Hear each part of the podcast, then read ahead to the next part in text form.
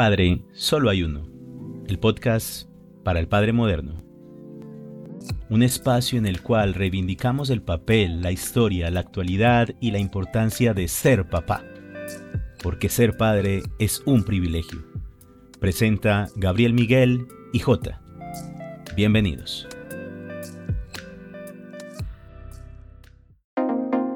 Antes que nada, gracias por estar acá en el segundo capítulo del podcast Padre Solo hay uno. Y nuestro tema de hoy, la búsqueda de la paternidad. Acompañados, como siempre, por nuestro creador y coproductor de este podcast, Gabriel. Gabo, ¿cómo estás? Muy bien, muy bien, Jorge. Eh, entusiasmado con el tema. Nos hemos estado reuniendo eh, varios días en la semana y tenemos muchos, muchos, muchos, muchos temas interesantes para, para este podcast. Quisiera que como que sí, que avanzara más el tiempo para seguir hablando de muchos varios más temas, pero, pero nada, todo, todo a su tiempo. ¿Y usted, Jorge, cómo anda? Bien, bien. También muy contento con, todo lo que está surgiendo de esto. Y sí, tiene razón, o sea, con mucha ansiedad de, de fluir, pero pues despacio y con buena letra, decía por ahí mi abuelo hace un tiempo. Entonces, vamos con eso. Hoy nos trae acá la continuación de estos, este ciclo de capítulos dedicados a este tema de la paternidad, eh, el antes, el durante y el después. Y hoy, pues como les decía, vamos a hablar de la búsqueda de la paternidad. Este es un tema pues complejo de resumir. Eh, yo estuve validando por ahí y el concepto de paternidad procede del, del latín paternitas, que refiere a una condición de ser padre, o sea, que no lo especifican sobre los temas eh, biológicos en ningún sentido. Esto quiere decir que el hombre que tiene un hijo accede a la paternidad. Hay quienes creemos que estamos condicionados por nuestra infancia, incluso por aquellas situaciones que aparentemente, sin importancia, quedaron enterradas en lo más profundo de nuestra memoria.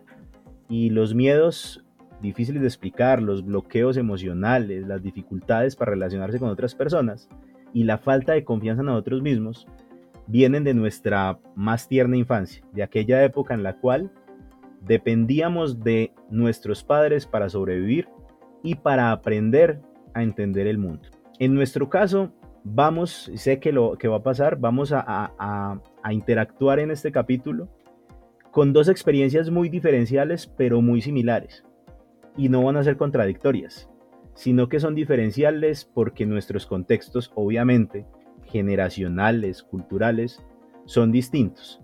La dinámica que hemos propuesto para hoy se sustentará en dar unas respuestas a unas preguntas que hemos validado con la investigación. Hoy vamos a arrancar con Gabo.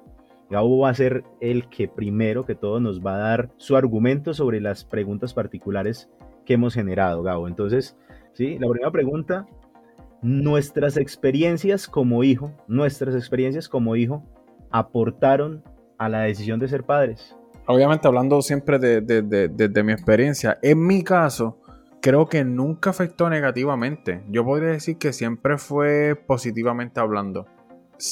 Yo me considero una persona que le da mucha vuelta a las cosas y si, no le encuentra respuesta, le hago una. No importa quién no, que no me la digan, yo la construyo y la hago. Y a través de mis etapas, eh, eh, eh, como hablamos en el capítulo anterior, niñez, adolescencia, adultez, yo me he dado cuenta que a través del tiempo nosotros como hijos, desde ese papel, podemos pedir muchas cosas. Pues dentro de la ignorancia, en la niñez puede que pidamos juguetes, en la adolescencia puede que pidamos dinero, eh, permisos, libertades, pero en la adultez me di cuenta que todas esas cosas en diferentes etapas no, no eran nada más que atención. Y eso, exactamente eso era lo que yo pensaba. Y es, eso es lo que yo pienso cuando hablo de la paternidad. Lo no, no lo vi como, vuelvo y repito, no lo veo como algo negativo. Nunca dije, o nunca sentí como que, ah, yo no quisiera ser padre porque voy a ser mal padre o, o porque no sé. Yo solamente, y lo tengo como hasta, como hasta filosofía, literalmente yo lo único que quiero brindarle a mis hijos eh, ha sido tiempo y atención, punto. puede ser que, que, sea como raro. No es que yo tuve una... Eh, mi padre no, no, fue el padre perfecto, no, ninguno lo somos, pero sí hubieron muchas cosas las que me afectaron a nivel personal, pero ninguna de ellas fue como tan grande o trascendió tanto como para afectar mi pensamiento de la paternidad. como que nunca llegó ahí. Yo, yo nunca dejé que, que tal vez una situación que no estaba, porque no somos padres, como tú acabas de decir, Jorge, hasta que no tenemos hijos, eh, yo nunca viví como ese, ese afán por futuro. O sea, en el momento que llegara yo iba a ver qué iba a hacer con eso. Pero, pero nunca quise darle mente a eso sin que en realidad pasara. No sé qué piensas tú. Pues Gabo, realmente, o sea, como, como lo decía yo ahorita en la intro, me parece increíble es cómo nuestras historias que escucharon o escucharán en el capítulo anterior, quien no lo haya escuchado lo invito para que vaya entendiendo la contextualización y la diferenciación en cuanto a la perspectiva de nuestros escenarios. Eh, esto iba a ser no una lucha de poder porque no se trata de eso, sino lo bonito de la naturaleza humana, saber que a condiciones iguales o condiciones similares, las reacciones y la evolución difieren. Obviamente yo no quiero parecer negativo, pero en, el capítulo anterior de pronto había cierto sesgo ahí de dramatismo de mi parte, mientras siempre la explicación de, Gabriel fue más romántica y más positiva. Y pues en este caso no va a ser distinto porque yo no trato de disimular absolutamente nada acá, pero yo sí tengo una pregunta para Gao, ahí como para cerrar esa primera, antes de seguir yo con mi intervención. ¿Hubo algún momento particular en que a Gabriel algo le dio la oportunidad de, hacer clic y dejar atrás todos esos dolores de la niñez y la adolescencia y dar un paso adelante para que la situación cambiara. Yo he llegado bien y haciendo ese trabajo desde muy niño, pero, pero la forma en que lo explicas hoy es una forma muy madura y para mí, pues a mí me costó muchísimos años llegar a ese punto. Entonces, ¿qué hizo clic en tu vida para que tu pensamiento y tu perspectiva sobre el hecho de ser papá en algún momento fuese como tan, tan bonita como la planteas hoy. Ok, son dos cosas totalmente diferentes. Te voy a explicar el clic, no te puedo explicar la otra, porque no hay, no en relación. En cuestión de, de, de paternidad, pues que naciera mi hijo, punto. No hay otra cosa. Pero en cuestión de cómo ver tal vez esta, estas historias de nosotros, tal vez tú desde el lado oscuro yo desde la claridad, mm, yo no, yo no, si yo te dijera un momento, te miento totalmente. Fueron años. Desde que yo tengo 2010, 11, 12, yo me di cuenta de que, de que yo, yo tenía que empezar a establecer mi vida como un adulto. Y hubieron cosas que adelantaron eso pues por X o Y circunstancias de la vida yo sabía que tristemente yo tenía que verme por mí mismo y no podía, no podía darle esa responsabilidad a ninguna de las personas de mi entorno familiar y yo hasta el sol de hoy sigo trabajando con eso. Así que nada, ha sido diario, no, no, no ha sido un momento, ha sido muchos. Vale, Gabo, muchísimas gracias. Bueno, entonces yo voy, en esta ocasión, eh, voy a ser un poquitico más conciso porque a veces me dejo ir y me pasó en el capítulo anterior. Este tema de nuestras experiencias como hijo, cómo aportaron a la decisión de ser padres. Pues en principio, antes de tener la fortuna de ser papá, siempre tuve mucho temor de serlo, precisamente porque los antecedentes de mi infancia y mi adolescencia sí me marcaron y sí marcaban todas las decisiones de mi vida en función de eso que había pasado en algún momento de mi vida, en muchos momentos de mi vida. Por lo que no podía decir que hubieran motivos en esa primera etapa de mi madurez o de mi adultez para haberme planteado en algún momento ser papá. El temor de convertirme en mi papá me hacía correr de la idea de serlo. Además, se suponía que yo no podía, algo que pues más adelante les contaré. Con el tiempo ya y con la experiencia que me dejó aquella deconstrucción de la cual les hablaba en el capítulo anterior, eso que me llevó a afrontar a mi papá y a mis miedos cuando tenía 29 años, mientras Gabo nos cuenta que tomó la decisión hace muchísimos años atrás, a mí me pasaron 29 años para poder sentirme propio de mi vida, sin miedos. Y me di cuenta que las experiencias que yo había mal calificado durante tantos años como negativas, realmente eran solamente eso, experiencias. Y las empecé a aprovechar a mi favor y tratar de generar un ambiente que fuera propicio para una nueva oportunidad de ser padre, que realmente pudiese garantizar las condiciones de fondo y de forma para que mis hijos pudieran vivir una vida con ventaja y que yo me convirtiera en el padre que tantos años exigí. Entonces, para mí no hubo como un momento clic en el cual dentro de mi adolescencia o mi primera etapa como adulto me definiera ser papá o dijera, puedo ser papá, sino que me tardó mucho. O sea, es más, ya era papá y todavía me costaba trabajo asumirlo. Quiero, quiero hacer un paréntesis. Jorge y yo nos estamos conociendo con el proyecto. Apenas habíamos hablado antes de empezar el proyecto y le pregunto, ¿usted no cree que hasta un, que a usted le costó un poco, un poco años más que a mí tal vez ver esa situación porque usted la estaba evitando? ¿O usted sí llegó a enfrentar en, situaciones anteriores o, sin, sin, éxito o qué? O, qué? No, no, ahí realmente es eso. Yo, precisamente para mi otro proyecto, el de Soy J, y ahí hago la cuña, estoy en este momento trabajando en un guion que se llama Nunca quedas mal con nadie. Porque durante la mayor parte de mi vida consciente, desde la adolescencia hasta casi los 29 años, me costaba mucho trabajo el hecho de decir que no. Me educaron para decir que sí. Y quien me educó para decir que sí era mi padre. Y como tal, en cualquier escenario en el que yo me moviera, me costaba decir que no. Y me tocó entender que mi miedo a ser papá antes de serlo y después de serlo, y mi miedo a vivir una vida individual independiente, era el miedo a enfrentar las situaciones que durante tanto tiempo quise enfrentar, pero siempre me tocaba decir que sí, así ese sí no fuese de mi conveniencia, era una orden y como orden había que asumirla me pasé muchos años, muchos años evitando confrontaciones, porque me había acostumbrado tanto al sí, que para mí la confrontación era entrar perdiendo, le tenía físico miedo a la confrontación. Y por eso me, tardaron, me tardé tantos años en entenderlo y en asumir un rol distinto para mi vida y para los que hoy conforman mi grupo familiar. Yo creo que una frase que me ayudó un montón a comprender eso que usted está diciendo fue, es imposible complacer a todo el mundo. Y yo me la metí tanto en la mente que eso se puede considerar hasta una filosofía de vida. O sea, yo estoy consciente de que no puedo complacer a todo el mundo por más que quiera. Bueno, te invito a que escuches el podcast de mi próxima semana, que ahí vamos a hablar de eso, para que podamos tener otro tema en común. Bueno, Gabo, entonces ahorita sí vamos con la segunda pregunta, ¿no? Antes de ser padre, ¿cómo nos visualizábamos siéndolo? Eso es. Entonces vas tú primero.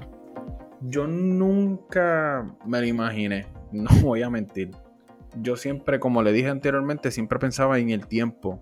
Siempre, siempre, siempre. Porque fue algo que yo reclamé tanto.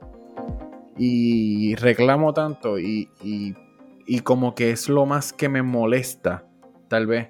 Pues porque como dije anteriormente, uno pide sandeces en otras, en unas, en algunas etapas de su vida, pero no realmente lo importante es el tiempo y no me lo visualizaba.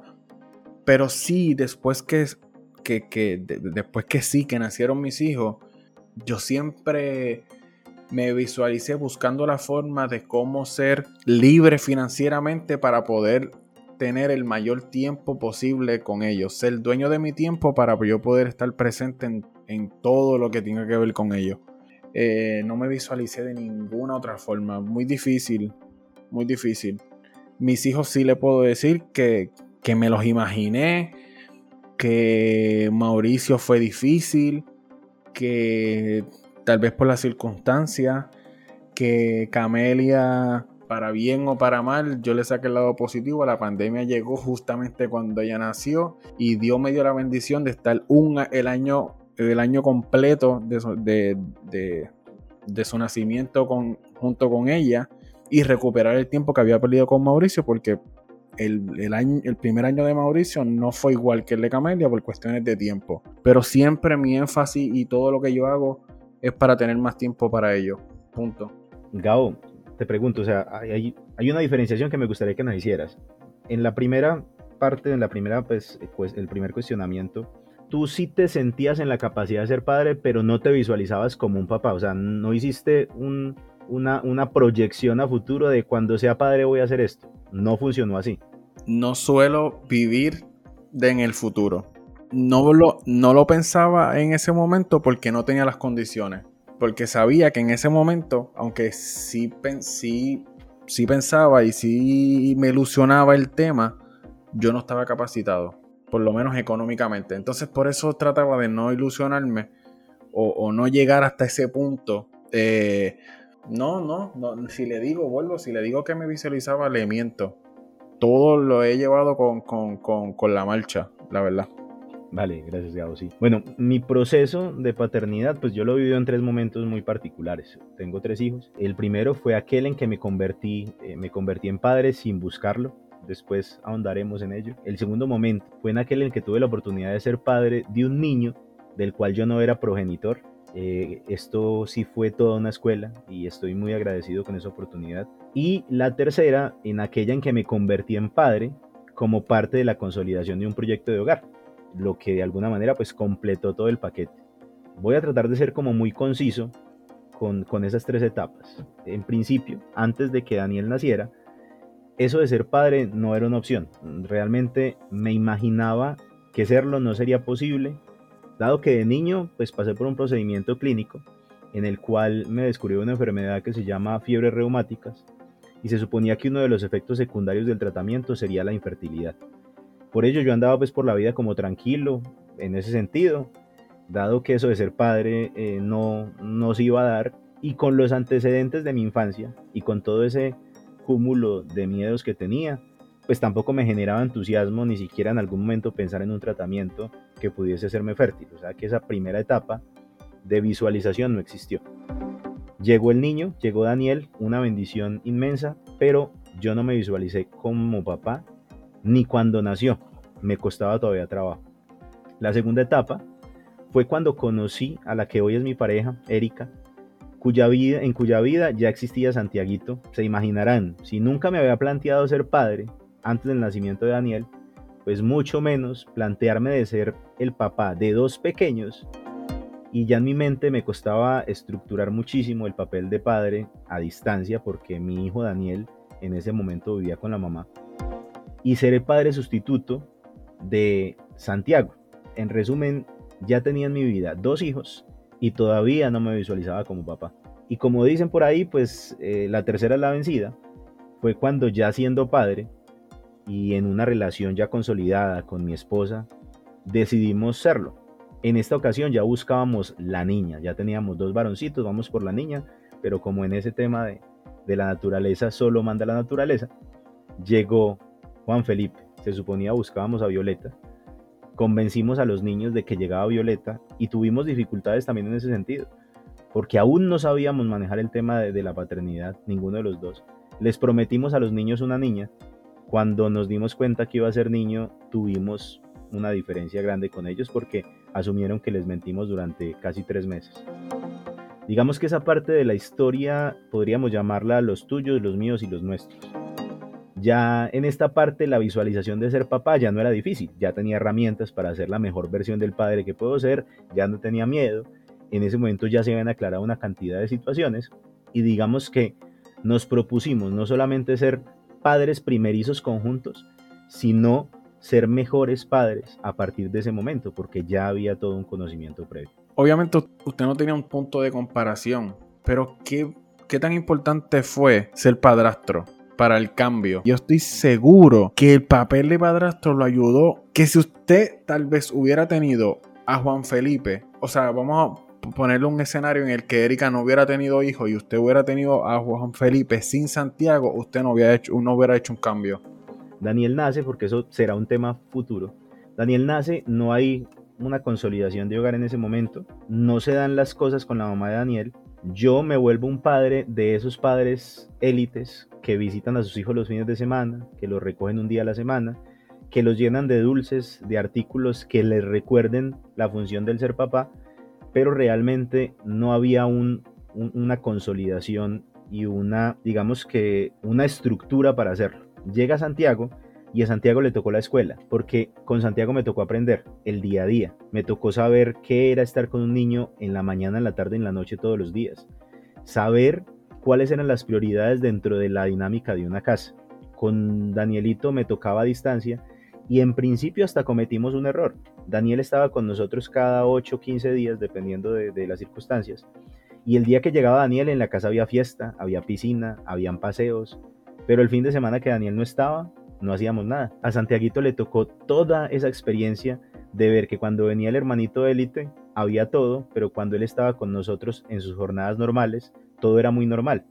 Y lo entendimos, nos tardamos eso sí como todo este proceso, pero Santiago fue la piedra fundamental en este proceso que hoy le llamamos Padre Solo Hay Uno y en ese proyecto particular que yo tengo que se llama Soy J, porque realmente ahí con él arrancó el aprendizaje y la necesidad de ser mejor.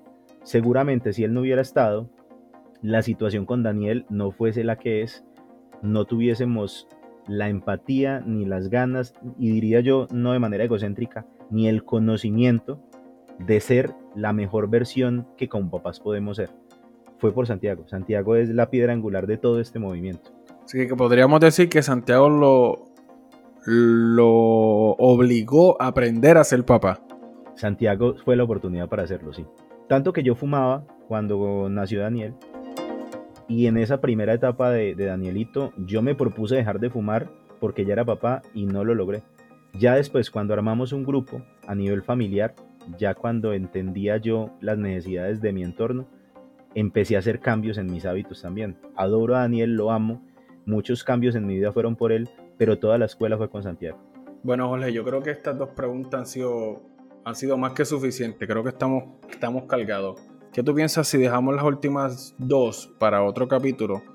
Para no alargarlo tanto y que las personas vayan, vayan pensando en esas primeras dos. Oga, me parece perfecto. Me parece muy bien porque una de las premisas con que arrancamos este proyecto es que la gente pueda absorber la mayor cantidad de información y entre más cortos los hagamos, realmente va a ser más productivo para la gente y obviamente pues nos va a generar a nosotros también eh, contenido. Me parece perfecto. Entonces Gabo, ¿no? Entonces cerremos acá. Los vamos a invitar para que nos escuchen en el siguiente episodio que estaremos cerrando toda esta contextualización sobre la búsqueda del ser padre. Eh, no sin antes invitarlos a que nos sigan en nuestras redes sociales. Estamos como arroba padre solo hay uno en Instagram y en Facebook también nuestros Instagrams personales que son arroba y arroba soyj2020 e invitarlos a que compartan este contenido por el mundo, que nos sigan en las redes sociales y que recuerden nuestro eslogan, que ser padre es un privilegio. Muchas gracias y hasta el próximo capítulo.